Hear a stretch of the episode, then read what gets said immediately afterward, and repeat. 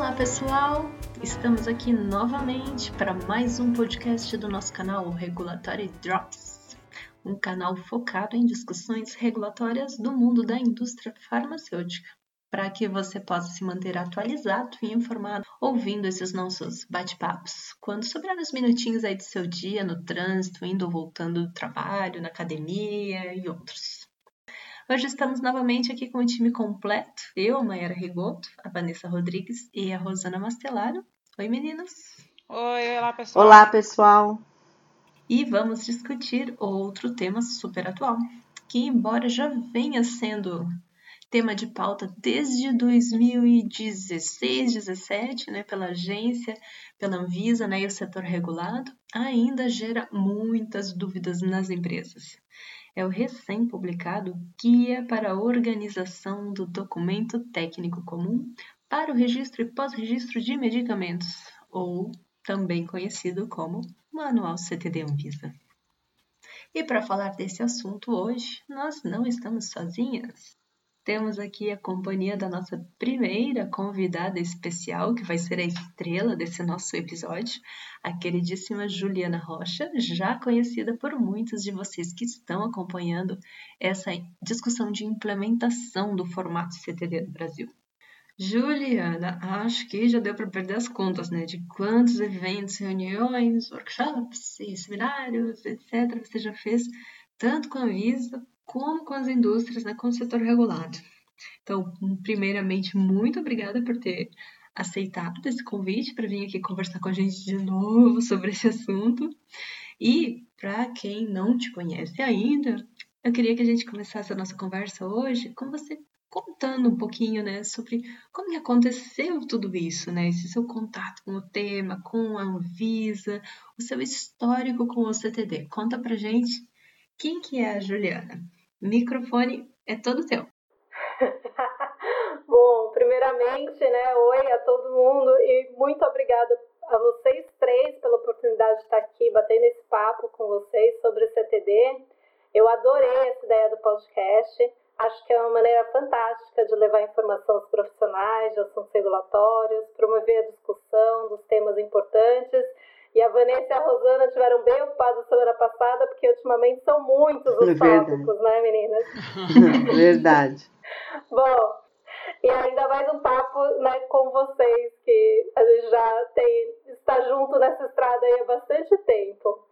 Bom, mas voltando a sua pergunta, Mayara, o meu primeiro contato com o formato CTD foi lá há mais de 10 anos, lá no início de 2008. Eu trabalhava fora do país na época e eu estava cuidando de um registro na Europa.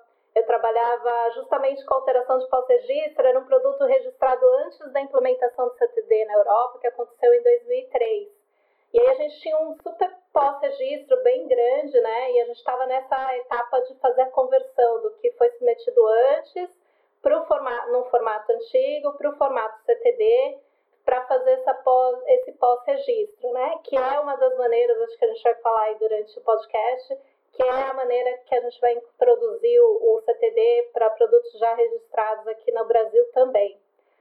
Bom, aí esse foi o primeiro contato. Depois eu fui me aprofundar mesmo na, no CTD quando eu peguei um projeto para liderar a construção de, de, dos New Drug Applications da empresa onde eu trabalhava, né, isso para os Estados Unidos. E aí sim, foi montar né, todos os módulos, foi depender, inserir isso dentro da empresa, é, contactar fornecedores para ajudar a gente, principalmente no publishing, porque era um formato ECTD. Então aí, né, que a coisa realmente que eu me aprofundei e depois ainda continuei cuidando dos pós-registros desse produto, né? E aí foi nesse meio tempo também que eu comecei a fazer treinamentos aqui no Brasil para algumas empresas primeiro acho que foi em 2015, a Vanessa participou, a Anvisa também participou, né? E depois a gente teve o ano passado o seminário da Anvisa de 2018, em março, né? Que foi bem antes, um pouquinho antes deles liberarem a minuta pra gente desse guia que foi publicado mês passado. Pouco extenso, né? Mas. Quase nada de experiência, né, no assunto. Acho que deu para dar um overview aí. Mas vamos ao que interessa, que é discutir o guia. Bom, então vamos começar, né? Juliana, para colocar todo mundo numa mesma página, fala um pouquinho para a gente o que é o CTD, quais são as suas origens e, na sua opinião, qual o principal ganho que o Brasil vai ter com essa implementação. Bom, vou, vou responder em partes, tá? Acho que né, o CTD todo mundo já sabe, né, né? É uma abreviação de Common Technical Document, que, como a Mayara falou, ele foi traduzido para Documento Técnico Comum, esse é o nome do guia que foi publicado. E ele nada mais é do que uma estrutura pré-estabelecida e que é adotada em diversos países já, há muito além dos fundadores do ICH. Então, só para trazer assim, para a realidade do dia a dia do, de assuntos regulatórios aqui do Brasil, hoje em dia a gente tem os checklists, ele é feito um checklist por cada tipo de petição.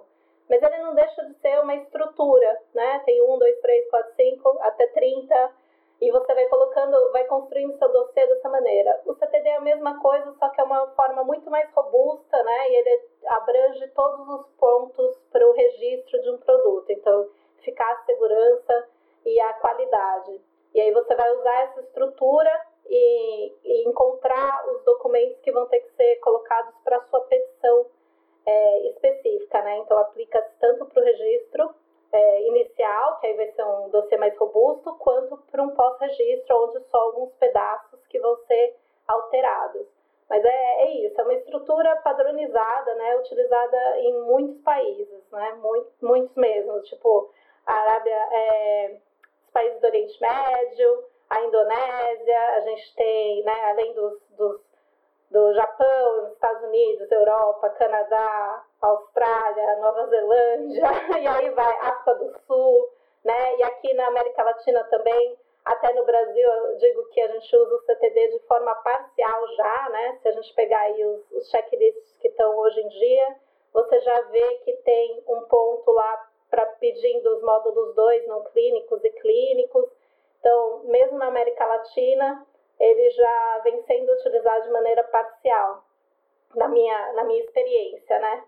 Bom, então isso é só para explicar né, o que, que é o CTD. Ju, fala. É, é, é para quem não está acostumado ainda, né? Porque o que a gente estava comentando nas nossas conversas aí dessa semana é que existem dois públicos, né? O público da multinacional, que já está até acostumado, porque recebe essa documentação aqui no formato CTD e depois é, tem que é, adaptar para o formato local, como é hoje, né?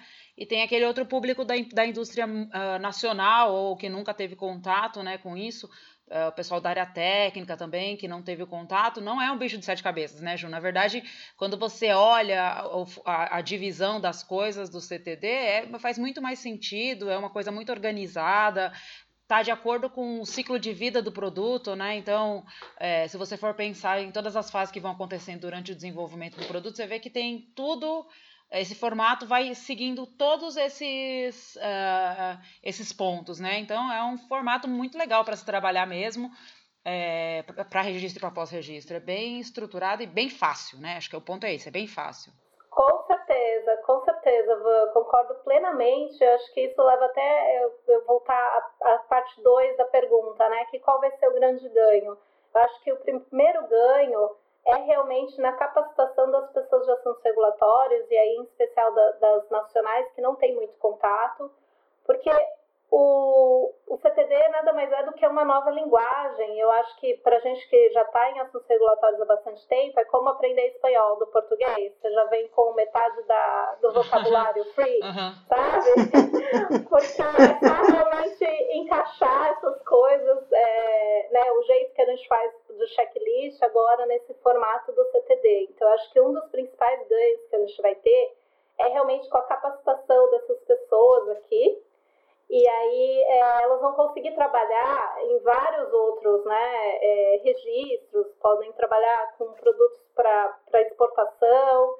Então, acho que esse também é um outro ponto de ganho, né? Uma vez construído o dossiê em formato CTD, você consegue disseminar ou enviar esse dossiê para vários outros países, por mais que às vezes aconteçam e sempre acontece alguma modificação de país para país, a gente tem, é, esse produto chega muito mais fácil no exterior, né? Você consegue vender E acho que um dos pontos principais é melhorar a comunicação, né?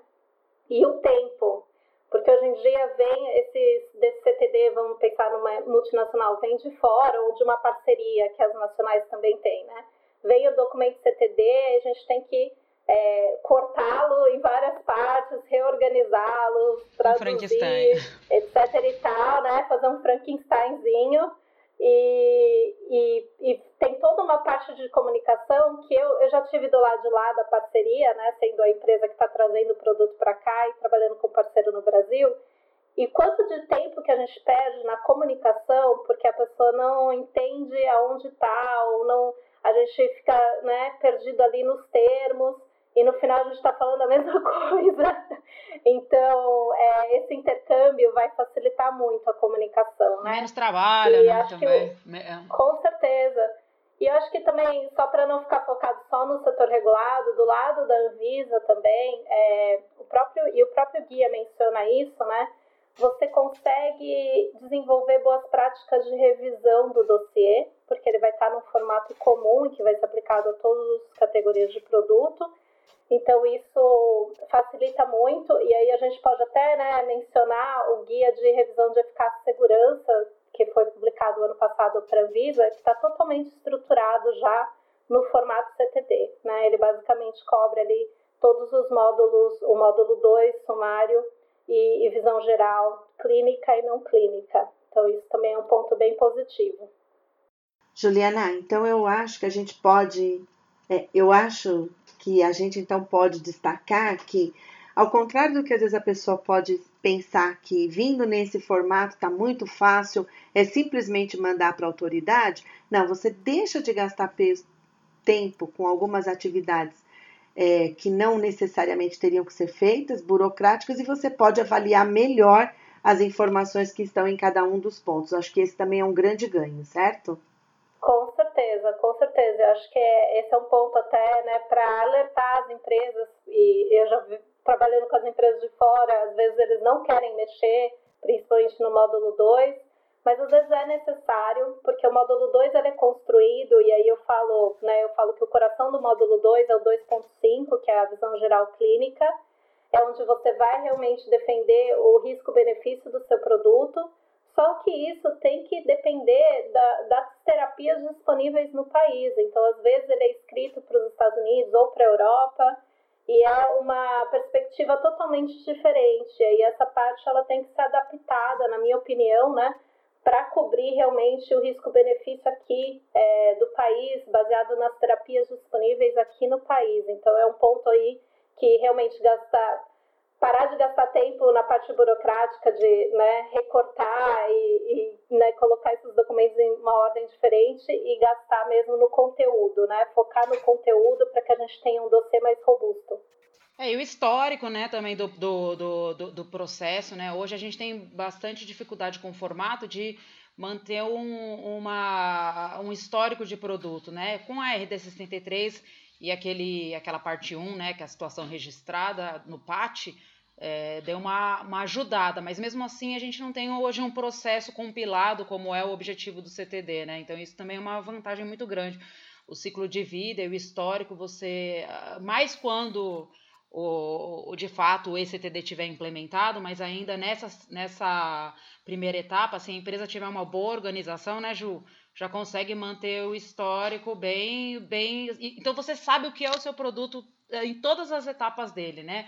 E isso vai é como se fosse o livro do produto, né? O diário do produto, né? Vai, vai sendo mantido. Isso é bem interessante. Com certeza, eu concordo plenamente. E Juliana, para qual categoria hoje o manual do CTD é aplicável? Qualquer produto pode utilizar esse formato? Então, o guia deixa isso bem claro né, no escopo. O escopo é para registro e pós-registro de medicamentos novos, inovadores, biológicos, os genéricos similares. Entram também os radiofármacos específicos e os fitoterápicos. Eu acho que o único que ficou de fora mesmo são aqueles os medicamentos dinamizados, né? Acho que é isso, né? Sim, nessa sua leitura, realmente são esses produtos. Possivelmente pelas particularidades que esses produtos têm e talvez muitos campos é, ficariam em aberto, possivelmente. Sim. É um ponto. Comparando, pode falar. Não, é que é, é um ponto assim que a gente vê que talvez para outras categorias também fique algumas coisas em aberto, né? Então a gente vai ter que pôr a mão na massa aí e ver, mas o formato permite adequações, né? Permite que você coloque justificativa, que não é aplicável, enfim, né? É, agora, realmente, que nem a Rosana falou com a gente aqui, dinamizado, ia ficar praticamente tudo em branco. Ia ser um CTD em branco. é, não, realmente. E, e tem, né, eu acho que a Anvisa na, no guia colocou algumas informações específicas, por exemplo, para fitoterápicos. Então, conforme você vai lendo o módulo 3, eles têm instruções específicas para fito, né? E outros países também têm guias específicos para esses tipos de produto. Então, a Europa tem para radiofármacos, para os herbals, né, que seriam os fitos. Os Estados Unidos tem para genérico, porque a gente, se a gente olhar o genérico também, tem coisas que não vão ser necessárias, né? Por exemplo, o módulo 2 vai ficar restrito somente ao 271, que é para tratar ali dos, dos dados de, da farmacocinética, né? Da, como é que chama? Ah, ih, meninos, do, do estudo de bioequivalência, né? Isso, então você vai ter que fazer só a parte 271, né? Você não precisa fazer o resto. Então existem Ô, essas. Fala. Não, só para situar o pessoal, né? Quem não, não conhece a organização aí do CTD, a gente está falando de módulo 2, módulo 3. Então, para o pessoal que não conhece muito o formato, módulo 1 é informações administrativas, né? Módulo 2 é o resumo do, do, do CTD. Módulo 3, informações de qualidade. 4, não clínico. E o 5, clínico. Então, está estruturado dessa forma. Exatamente. Então, aí o 5 e o 4 vão ser os relatórios de estudos clínicos e não clínicos. O 3, ele tem toda uma estrutura que vai tratar né, de como o produto é fabricado, como ele é controlado, a estabilidade desse produto, e não só do produto final, mas também do IFA. E aí no módulo 2 você resume tudo isso, né? Tanto para ca cada um desses módulos, né? E aí no módulo 1 um você vai ter lá a, os, os, formulários, você vai ter a bula, você vai ter uma série de informações mais administrativas. É isso aí. É, só mais um ponto aqui que eu tinha que eu queria ressaltar, que quando comparando o guia com a minuta, a Anvisa também fez um ótimo trabalho em deixar mais claro que os recursos administrativos também ficam fora da estrutura do CTD.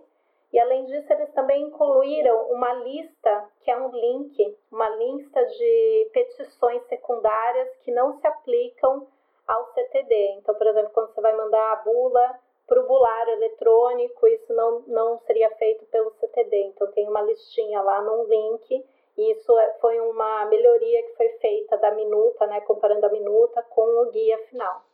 É isso que eu ia perguntar, Ju. Tem mais alguma outra coisa que você acha que ficou diferente? Porque uh, essa minuta inicial ela foi discutida entre algumas, né, com algumas pessoas inicialmente, né, para não abrir muito, até porque é um formato, né, e, e já está bem estabelecido no mundo. Também uh, não tinha muito o que discutir quanto a formato de módulos não administrativos, mais organização do que é regional.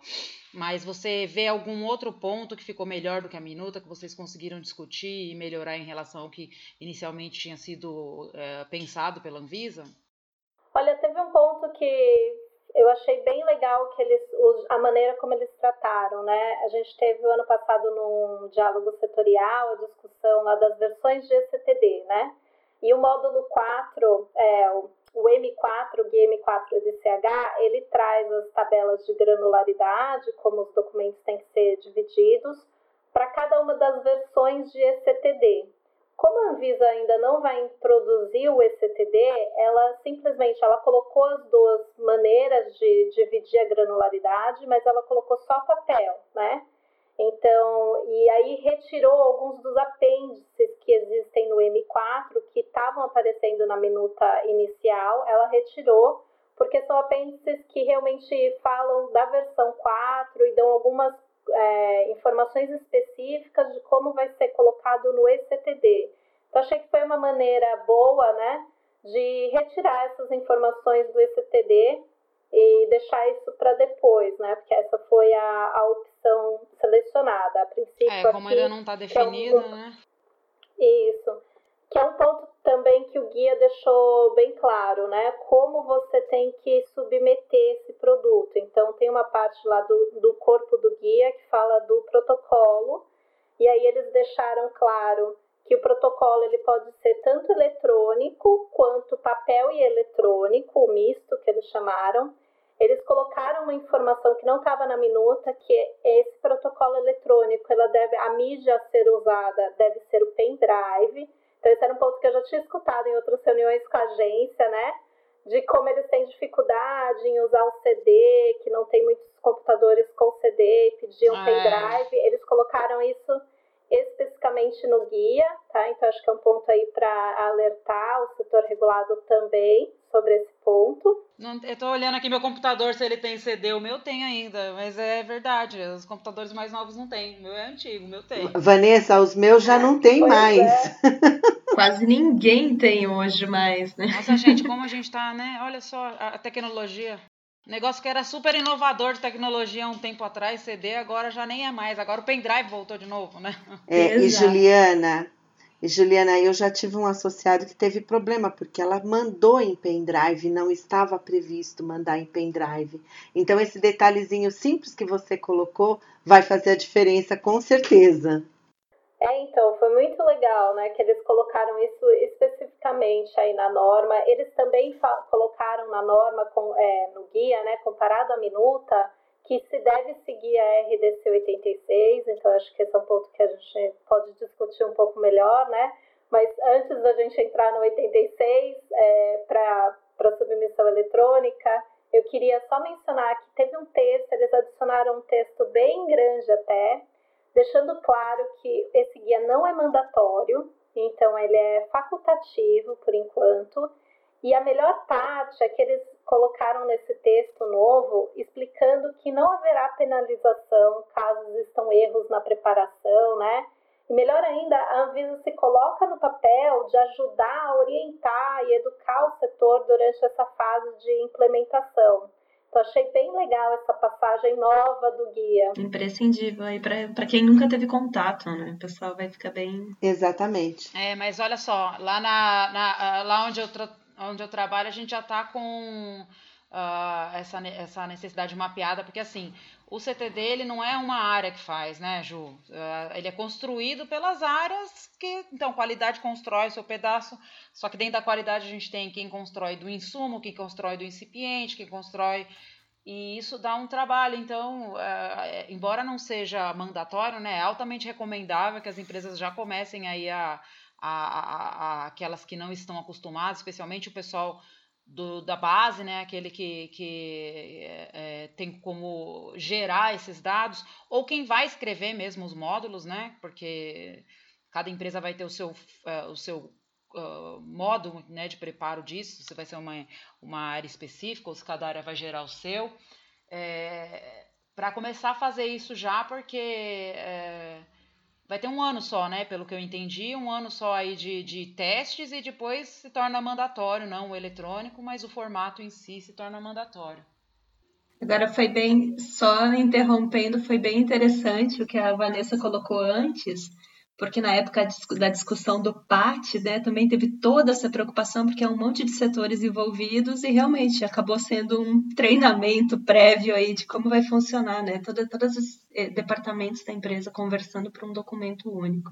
É, só para complementar, eu acho que o regulatórios ele vai assumir o, a posição de editor-chefe, uma coisa que eu sempre falo nos, nos meus treinamentos, sabe? Editor-chefe de um livro onde cada equipe, né, uma equipe multidisciplinar vai escrever um capítulo.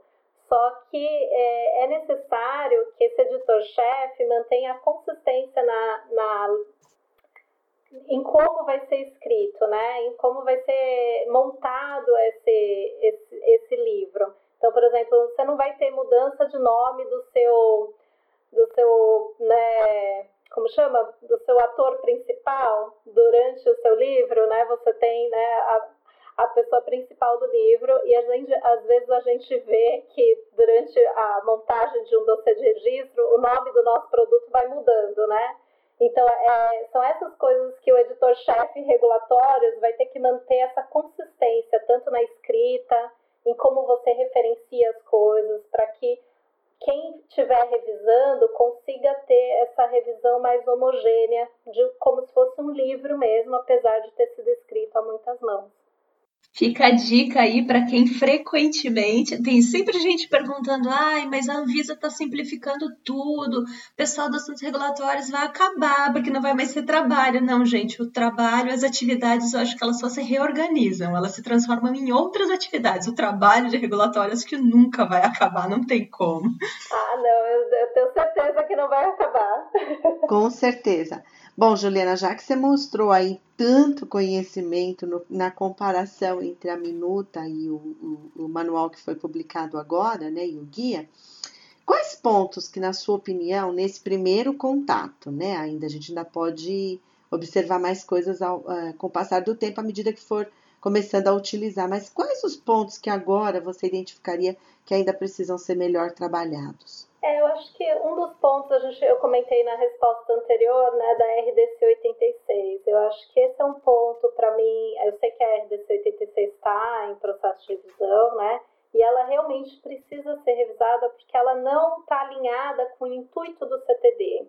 Né? O CTD, a gente está sempre falando da granularidade, como você vai dividir os documentos e depois você vai fazer o pós-registro apenas substituindo partes que são afetadas. E com a 86, da maneira como ela pede para ser a submissão em um PDF único de 8 mil páginas ou mais, ela não, não segue o intuito do CTD para essa granularidade. Então, ela precisa ser atualizada né, para que eu acho que o setor regulado e a própria Anvisa consigam é, utilizar melhor o CTD, ou aproveitar melhor dessa granularidade, dessa facilidade de apenas ir, ir alterando aquilo que é necessário, né? E quando você tem um, PDF muito grande, isso dificulta, tá? É, outro ponto que eu particularmente não gostei muito, né, com relação ao, à formatação do guia, é que ele foi feito como um guia único com os anexos, né? Então ele tem um guia mais ou menos de 30 páginas e aí ele tem quatro anexos à norma. É, no ICH a gente está falando de quatro guias, é separado em quatro guias separados, tá? Então, para mim, acho que a separação em guias separados é, fica melhor, um, porque cada guia trata de um tema totalmente diferente, como a gente falou da, da equipe multidisciplinar. Cada equipe lá vai usar mais profundamente um dos guias e facilitaria a revisão, né? Mas eu, eu sei que isso não foi possível e acho que até a Anvisa fez um bom trabalho em dividir em anexos, né? O que a gente vai precisar acompanhar é como vai ser feita a revisão desses anexos, se de, de repente a gente pode fazer a revisão do anexo 1, que trata de módulo 1 só, e não revisar o guia inteiro, né? Porque o guia inteiro ele tem umas 300 páginas, ou um pouco mais, né? Para quem não, incluindo todos os anexos, para quem ainda não, não teve tempo de ler né? Eu falo que nosso livro de cabeceira, né? A Visa tá deixando o livro de cabeceira bem grandão pra gente ler. Uma, Uma bíblia. bíblia. Uma bíblia. Mas é isso mesmo. Por isso que eu acho que separando em guias específicos ficaria mais fácil, porque cada um fica com o seu guia, né? Quem cuida de é, parte clínica vai ficar lá com o guia, o último, que é o, é o anexo 4, né? A gente que cuida de regulatórios vai ficar, bastante, vai ficar com todos, mas principalmente o módulo 1 e o módulo 3, que também tem bastante envolvimento. Então, esse é um ponto que eu acho que né, saiu dessa maneira, mas poderia ter vindo de outra, de outra forma, né? E também sobre as diferenças do módulo 1 e do 32R, né, a gente viu que teve algumas mudanças entre a minuta e o guia, então, o módulo 1, a princípio, ele estava subdividido em cinco pastas principais, né? Eles falavam do índice, a parte administrativa, depois o produto acabado, o IFA e as petições secundárias. Era basicamente isso, né? Agora eles já separaram em outras, em outra, em mais opções, né? Então, isso acho que facilita porque abre um leque maior, né? Você fica com menos, é, menos pastas, porque a Anvisa tinha colocado muitas pastas dentro de, das pastinhas, então tinha muitas subdivisões e agora isso foi melhorado, foi trazido mais pastas para que a gente consiga colocar essa documentação administrativa. Um outro ponto que foi até um comentário que foi feito né, pelos, pelos associados na minuta, a gente tinha o HMP, ele estava lá no módulo regional, no módulo 3, o 32R, e agora ele veio para o módulo 1, onde eu acredito que isso é um grande avanço, porque o HMP ele, não necessariamente está linkado com a parte de qualidade, que é o módulo 3, né? Ele pode ter outras alterações, tipo a bula, então ele realmente o local no módulo 1 é o local mais apropriado para o HMP, na minha opinião, na minha humilde opinião. É, mas faz sentido o que você está falando. Hoje, uma coisa que a gente ainda tem bastante dúvida são as coisas dos os documentos regionais, né? Os documentos, onde que a gente coloca esses documentos, né? Então, esse trabalho de, né, como a Anvisa ela tem essa, assim como outras agências latino-americanas também tem essa, essa solicitações, né, de documentação como dados brutos, né?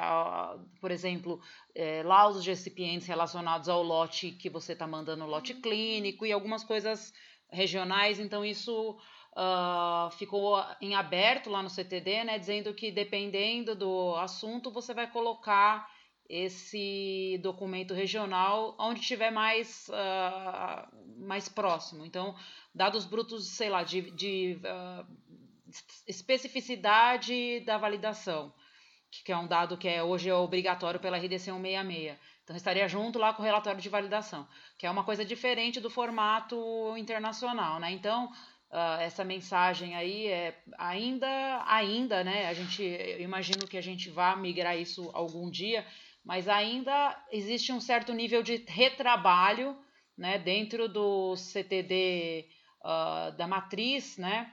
uh, ah, para uma adaptação de CTD Brasil, né? Então ainda, ainda não é pegar o que está lá, pelo menos eu vejo isso, e a gente tem que começar a realmente seguir o modelo, né? E colocar justamente por conta das legislações locais que falam sobre os outros assuntos, né? Então a gente está em revisão de marco regulatório de IFA, a gente está em revisão de, de CP de estabilidade, a gente tem uma nova uh, regulamentação de validação que fala de dados brutos e necessidade de documentações que não são do CTD. Eventualmente são documentos como a gente já mencionou em conversas, né? Uh, de auditoria, né? Não, não fazendo parte do core do CTD, né? Então isso aí fica aí de mensagem, né, Ju, para o pessoal que ainda, ainda não é, não é puro, né? Ainda não está puro, um CTD puro ainda não é puro, eu acho que esse é um ponto bem importante, né? Porque a gente vai ter um longo caminho até atualizar todas essas normas, mas é muito bom também que tem várias CPs que têm impacto e que a gente observe isso, né? A real necessidade de pedir esses dados brutos dentro do, do registro. E se for realmente necessário, talvez já sinalizar na própria norma onde seria o local mais adequado dentro do CTD, né? Isso fica a critério das empresas e acontece em outros países também, tá? Por exemplo, vou citar um que é desenvolvimento de metodologia analítica. Essa informação, às vezes, principalmente para dissolução, ela vem para outros países e, e você tem a possibilidade de colocar, já vi no P52, que é a parte que descreve os métodos analíticos, ou no P53, na parte que descreve a validação, você coloca esse documento adicional falando do desenvolvimento do método. Ele não tem um local específico dentro do CTD, mas ele fica ali perto de onde tem é, informações correlacionadas, né? Então, acho que a gente tem vários exemplos aí, né? Vamos citar um também, a, além dos que você citou, que é a, o guia de sumário de validação. Então, a Anvisa tem alguns documentos que é, colocam toda uma padronização de como essa informação tem que ser apresentada no dossiê. Então, o guia de sumário é, é bem clássico, né? Porque ele estabelece realmente tudo que você tem que colocar, a maneira. Acho que o anexo 1 da RDC 200 é outro que pode ser citado. Mas a validação, falando especificamente da validação de processo, esse documento ele tem um lugar certinho lá no CTD, que é a seção 32P35, e aí você pode colocar esse documento no formato que é exigido pela legislação brasileira dentro lá do P35 até que as coisas sejam mais harmonizadas, né? É dessa maneira que eu vejo, porque no final a gente ainda tem que seguir a legislação local. Você citou um, um, exemplo legal, a questão da validação de processo, porque, é, como a gente já conversou também sobre isso em conversas particulares, né? Uh, isso é bem diferente. Aqui a gente tem uma, uma necessidade de validação em etapa de registro que é uh, um pouco superior até em questão de dados, né? Isso acontece para validação de processo. Agora, tem outras coisas dentro do CTD que a gente uh, tem uma uh, uma, uma, uma maneira de escrever que é inferior, né? Então, por exemplo, vou citar é, é para medicamentos, principalmente genéricos, e a gente tem uma, ainda tem uma dificuldade de escrever o pharmaceutical development, que no CTD é uma coisa muito rica, né? Agora a gente está falando de conteúdo aqui, mas isso também é uma coisa que as empresas vão ter que lidar na hora que esse formato estiver implementado. Porque por mais que ele seja um formato, ele é uma orientação também do que escrever e como escrever. Então a gente vai com o tempo também, eu imagino que as empresas com, uh, uh, com, em contato com esse formato, vai até melhorando sua maneira de escrita das coisas, né? Escrevendo com maior detalhes, porque hoje a gente tem até um relatório de desenvolvimento, né? Que manda junto com, com o processo, mas ele é mais simples, né? Então aí é outra que eu vejo aí, outro desafio para a indústria, né? Melhorar os seus, as suas formas como conta a história. Porque a história a gente sabe, né? Que você falou, é um livro. A gente sabe a história, a gente tem o histórico dentro da empresa, mas melhorar essa forma como, é, é como ela será contada no livro, né? Um, um desafio também, além dessas questões regionais, de onde colocar a documentação. Por isso que é importante, como a gente falou, já começar a trabalhar com esse guia o quanto antes. Sim, e eu acho que assim, uma dica, né, para quem for escrever o Pharmaceutical Development é que você tem que começar isso quando você começa a fazer os primeiros estudos. Então já pega um documento e vai juntando essa informação, porque o que eu eh, né, já, já vivi aí, muitas vezes você tinha informação, ninguém consegue achar, ninguém lembra como foi, porque o desenvolvimento é uma coisa que demora um tempo, então você precisa realmente ter uma estrutura de guardar essa informação e o ideal até é você começar a escrever esse documento conforme você vai trabalhando, né, vai desenvolvendo o seu produto, tá? Então acho que aí né, fica, fica a dica de, de como melhorar né, essa, essa escrita. É, e por isso que eu mencionei. Outra... Desculpa, Ju. Não, imagina, pode falar. Não, por isso que eu mencionei lá no começo que o regulatório, como você falou, ele vai ser o, o, o, o diretor vai disso, mas uh, quem vai escrever é a área técnica, né? Então, não achem, a área técnica não acha que isso é um formato só, é mais que um formato, né? É, é um histórico que tem que ser construído. Então, como a Ju falou aí, a dica, né, para todo mundo é, mesmo sendo da área técnica, isso não é só um formato, isso é um conteúdo também né? Já comece a escrever, veja, né? Uh, mantenha o histórico do jeito que tem que ser. Familiarize-se com uh, as, uh, os pontos que cada documento do CTD pede para sua área, se você é de laboratório, se você é da área de matéria-prima, familiarize-se, porque depois procurar isso para colocar dá mais trabalho do que você já deixar pronto, né? Sim, utilizar essa estrutura, né? O CTD, para quem ainda não teve contato, uma hora que você tiver tempo de ler, é, você vai ver que ele dá a estrutura do seu documento. Então, ele tem os tópicos todos que você tem que, que tratar. E aí, isso vai, claro, mudar para cada um dos tipos de produto, mas você já tem essa estruturação. Então, já ir pensando na informação que vai ser incluída em cada um daqueles tópicos. Só voltando um pouquinho agora para um ponto mais simples, mas muito importante. Queria saber a tua opinião com relação a, a, essa decisão né, da Anvisa de adotar o formato CTD, né, que muita gente se assustou no início da discussão, ai meu Deus, o sistema tem que comprar o sistema, mas a gente tem que deixar claro né, que o Brasil está adotando nesse momento o CTD, não o ECTD, que é o sistema eletrônico né, do CTD. Como é que você avalia essa decisão, tendo em vista aí que tem países que inclusive parece que já estão indo direto para o ECTD né, hoje? Sim, olha, na minha opinião, eu acho que a Anvisa super acertou em começar com a implementação do CTD primeiro, para depois implementar o ECTD. E nada contra o ECTD, eu sou super fã do ECTD, porque traz uma rapidez absurda no dia a dia de regulatórios, né? e um controle muito maior das alterações de ciclo de vida, como a Van já comentou, né? Mas eu digo que foi a, a maneira, a opção certa para a Anvisa, porque, como eu falei, o CTD é uma nova linguagem. Então, acho que vai permitir às pessoas que elas entrem, fiquem fluentes nessa nova linguagem, antes de dar o próximo passo, que é botar isso numa versão eletrônica, né? Eu acho que o ECTD também ele necessita de um investimento muito maior em software, tanto do lado das empresas, mas principalmente do lado da agência, né, que vai ter que implementar um novo software, um sistema, talvez ele tenha que fazer uma maneira de um sistema antigo falar com o sistema novo, né, estabelecer uma maneira de receber esses dossiês. Então, por exemplo, nos Estados Unidos você estabelece um gateway, que a gente chama, né, para envio desse desse, desse dossiê, imagina, né? são muitos megas sendo transmitidos, então não é como a gente tem hoje o DataVisa, que você faz o login e começa a preencher os dados como se fosse um formulário eletrônico, não é dessa maneira que o ECTD funciona, é realmente uma transmissão de um arquivo, né, de, dessa estrutura de pastas lá para a Anvisa.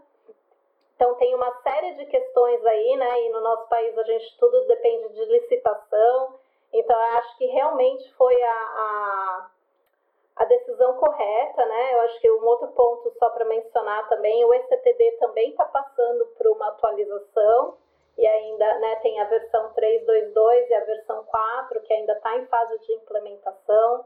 Então, acho que vai ser o tempo suficiente para que a gente veja essa nova versão é, implementada em outros países e aí possa já adotar essa versão nova, que eu acho que é a intenção da Anvisa, tá?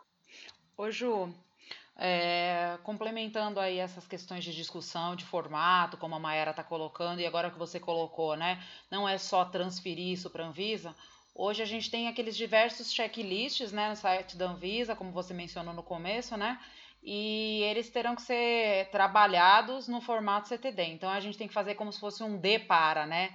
É, o que, que você acha, né? É, que as, como você acha que isso vai acontecer? Como que você acha que as empresas vão ter de dificuldade?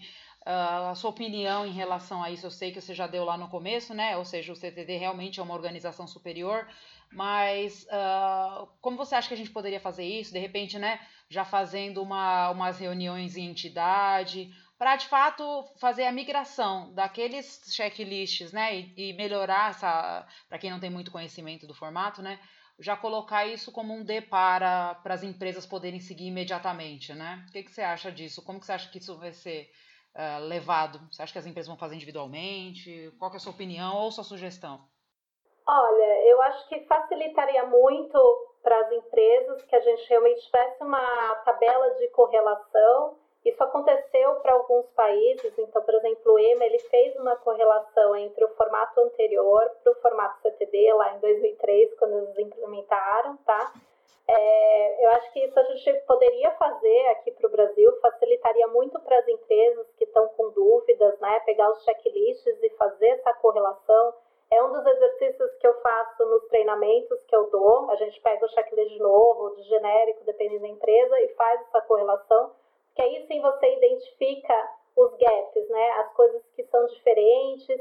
E para a Anvisa, acho que seria muito útil também esse tipo de exercício, que a gente é, identificaria todas as informações que são diferentes e pa talvez padronizasse até aonde essa informação tem que ser colocada. Então, por exemplo, eu falei do desenvolvimento de método de dissolução. Então, aonde será que é o melhor colocar? Vamos colocar todo mundo no P52? Vai ficar mais fácil para padronizar a revisão do lado da Anvisa também, se todas as empresas seguirem o mesmo caminho para aqueles documentos que são os outliers, aqueles que estão fora né, do, da estrutura do CTD. Então, acho que é uma, uma boa coisa e também vai facilitar, né? A gente falou um pouco sobre pós-registro, né? Que seria como você vai fazer a migração de produtos já registrados para o CTD utilizando os pós-registros. Os pós-registros têm o checklist específico e a gente poderia, né? E apontar para a empresa quais, fazer essa correlação de quais são as sessões que devem ser construídas para que elas comecem realmente a utilizar o CTD no pós-registro, né? Para que não fique mesmo essa primeira implementação limitada só a novos registros. Acho que a ideia é migrar os produtos que já estão registrados também, né? E aproveitar essa fase aí de implementação, onde a gente vai tendo um suporte maior, não vai estar sendo cobrado, para cometer os erros, para tentar, para aprender, né? E, e, fazer isso com o pós-registro também, não deixar só para o registro. É, Ju, eu tenho. É, ainda bem que você citou isso, eu realmente tenho uma preocupação assim de quanto a pós-registro, porque a gente vai pegar um formato, né? E, e, e os checklists de pós-registro também talvez sejam os atuais, né? Sejam um desafio, porque a gente vai pegar um formato atual e vai ter que atualizar uma seção do CTD, né? Então eu não sei de fato se vai mandar, por exemplo, se vai atualizar uma especificação de recipiente, eu tenho que atualizar todo o módulo de recipiente, por exemplo ou não, vou mandar só, porque não, não, a gente vai ver isso na prática, mas não faria sentido eu atualizar, por exemplo, só a, a, a, a atualização do, uh, da especificação em si, porque aí eu não estaria migrando isso para um módulo de CTD ou recipiente, né? Eu acho que essa é a intenção da Anvisa. Conforme você vai atualizando, você tem que atualizar o, o submódulo, né? Vamos dizer assim, na granularidade do módulo. Sim. Né? Exatamente. Que bom que você tocou em granularidade, porque acho que o recipiente é um lugar onde você tem a possibilidade de usar uma granularidade mais refinada. Então, o que, que eu quero dizer com isso? Se eu tenho cinco recipientes, eu posso mandar um documento por recipiente, ou eu posso dividir nas, nas seis subseções por cada recipiente, porque é realmente a granularidade, a gente tem que pensar nela pensando no ciclo de vida do produto. Então, por exemplo, eu tenho a água, amido e esterato de magnésio, e eu coloco tudo num, num P4 só, o que é possível, é, pela granularidade que é permitida, quando eu for atualizar, eu vou ter que atualizar aquele documento inteiro. É, é isso que o CTD te pede. Então, por isso que você tem que pensar na granularidade. Então, talvez seja melhor eu separar por recipiente, por exemplo, ou até mais, separá-los até mais, porque aí eu vou trocar só aquele documento específico, tá? Então, é todo um pensamento que tem que acontecer conforme você vai implementando essa granularidade e lembrando a todos que a granularidade, uma vez definida, ela não deve ser alterada durante o ciclo de vida do produto. Olha que importante. Então, se você decidiu colocar, é, colocar tudo num, num recipiente só, num documento só, você vai estar sempre fazendo o ciclo de vida daquele documento. É, agora eu fiquei com uma dúvida, porque já entendemos que a padronização de formato é um ponto extremamente positivo, acho que esse é o principal ganho com o CTD. Mas aí quando você diz que a granularidade, você tem que pensar na granularidade, é em relação ao seu produto, ou você pode pensar numa forma que atenda todo mundo, porque senão eu fico na dúvida se esse exercício de padronizar também os subitens seria bom ou deixá-lo para que cada empresa faça de acordo com o que ela imagina ter, é, ter que é, enfrentar no futuro seria melhor. Olha, minha sugestão é que seja por produto, que cada produto seja pensado, porque ele vai te apresentar coisas diferentes. Então, pode ser que para um produto você tenha, sei lá, dois recipientes e seja muito mais fácil você é, gerenciar um documento só do que dois, por exemplo, né? O outro você tem 15 recipientes, e aí sim você tem que separá-los, sabe? Então vai depender muito do que o produto te traz. Assim. Eu digo que é uma coisa que eu falo também nos treinamentos, né? Eu tenho dois filhos e as coisas que eu aplico para cada um nem sempre funcionam, é. né? Você precisa customizar um pouco a maneira como você fala com um e com o outro. E o CTD também é assim, não dá, não é o one size fits all, né? Você tem que realmente adaptar ele para o que o seu produto está pedindo, para que seja uma maneira mais fácil de gerenciar. Então, é, muita granularidade também, também te traz um problema que você vai estar tá administrando vários documentos versus um documento só. Então, tudo tem é, dois lados, né? O lado positivo e o lado negativo. Então, eu acho que tem que ser realmente customizado. Então, eu reitero o que a Vanessa falou. Nada de ter medo e quanto antes começar a trabalhar, porque a única forma da gente identificar né? Inclusive se acostumar, se familiarizar com esse formato e identificar é, possibilidades de melhorias ou então ajustes internos é, só vão surgir quando a gente começar a trabalhar com esses documentos. Então, acho que a grande recomendação aqui, embora não seja mandatório, que as empresas iniciem nesse formato quanto antes. É isso mesmo? Ah, com certeza. Acho que né, pegar um projeto piloto, pega um produto um pós-registro e vai tentando colocar isso no, no CTD para poder, poder aproveitar essa etapa inicial, onde é facultativo, onde a Anvisa vai estar mais disponível e ela também vai estar aprendendo, né? Quanto mais tiver submissões em CTD, mais a Anvisa vai poder aproveitar essa experiência e modificar o guia para que ele se torne uma ferramenta mais útil no futuro, porque a gente também tem que pensar que uma vez que o ECTD entrar, a gente não vai ter tanta flexibilidade de mudar as pastas, né, principalmente para os módulos regionais. Então, acho que fica aqui né, o pedido da, das empresas realmente começarem a botar a mão na massa, aproveitar essa, essa fase para poder aprender. Perfeito. Bom, pessoal, o bate-papo tá muito bom, muito interessante, mas infelizmente nosso tempo já está estourando de novo. A gente jura que a gente queria fazer episódios menores, assim, mas a gente começa a conversar e quando vê tá fluindo tão bem que a gente não consegue encerrar a conversa tão cedo. Mas só para explicar que eu esqueci de falar no início, a ideia hoje foi focar realmente assim mais na parte operacional e administrativa, né, da utilização desse novo guia. Mas não se preocupem que a gente já está programando um novo, um novo, episódio só para falar dos pontos técnicos da, da, da, utilização do CTD. Então não deixem de mandar os comentários de vocês, perguntas para o nosso e-mail, o info.regulatoriodrops.com, né, se vocês têm alguma dúvida técnica, que a gente vai tentar contemplar nessa próxima gravação. Alguma mensagem final, meninas? É, eu tenho uma mensagem final em cima dessa sua. É importante para a gente poder fazer as discussões que as, eh, que as pessoas que estão ouvindo, né, mandem aí quais são suas uh, dificuldades, né, com, com o formato, o que estão visualizando do ponto de vista técnico, né, uh, já pensando no que, que vai ser difícil, porque eu, eu, cada um aqui trabalha numa empresa, numa área, sabe das suas, né? Mas a variedade de pro, tipos de produtos que podem ser registrados, como a Rosana falou no começo, variedade de empresas estão envolvidas, variedade de conhecimento, nível de maturidade de, de uh, uh, uso do CTD, isso é importante e ajuda a gente a fazer essa discussão mais rica, né, do que é que vai estar de dificuldade por aí. Eu citei algumas aqui, a Ju citou outras, a, a Rosana citou algumas também com questão de adequação, né, mas tecnicamente, né, o que que, o que que a gente vai vendo aí de dificuldade? É importante que o pessoal dê o, o feedback aí e a gente consiga discutir legal no próximo, né, no próximo que a gente está planejando, uh, algumas dificuldades práticas, né?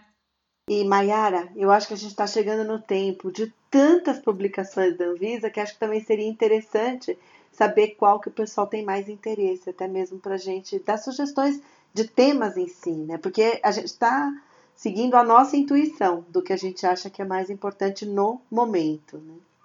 É a gente pode ouvir. mudar o cronograma de 2021, né? Não tem problema. A gente inverte a ordem, não tem problema. tá ok. Juliana? Alguma mensagem final? Você que foi a estrela de hoje, né? Bom, um agradecimento, adorei a experiência, adorei a experiência, realmente é um bate-papo com amigas, assim, sobre o assunto, né, e, e, gosto muito de me recompensa, assim, internamente, né, de trazer as informações que eu consegui obter durante a minha experiência, né, e trazer de alguma maneira para beneficiar as pessoas aqui nessa implementação, então, né? Também tô, me coloco aí à disposição. Vocês enviem perguntas para a Mayara e a gente vai responder. Bom, gente, então a gente espera que vocês tenham gostado de mais esse episódio. Muito obrigada por nos ouvir, né? Continuem nos acompanhando, nos sigam aí nos nossos canais do iTunes, Spotify, Deezer, YouTube, etc. Mandem o seu joinha e contem o que vocês querem ouvir para que a gente possa programar aí nossos próximos episódios. E claro, não esqueçam também de avisar né, os colegas de vocês interessados, não apenas o pessoal do regulatório, mas o pessoal de qualidade aí que vai ser bem importante em vários desses assuntos aí que a gente está conversando. É isso então, gente. Tchau, muito obrigada. Até a próxima, pessoal. Até a próxima. Tchau. Tchau, tchau. tchau. Obrigada, gente. Até a próxima. Até a próxima.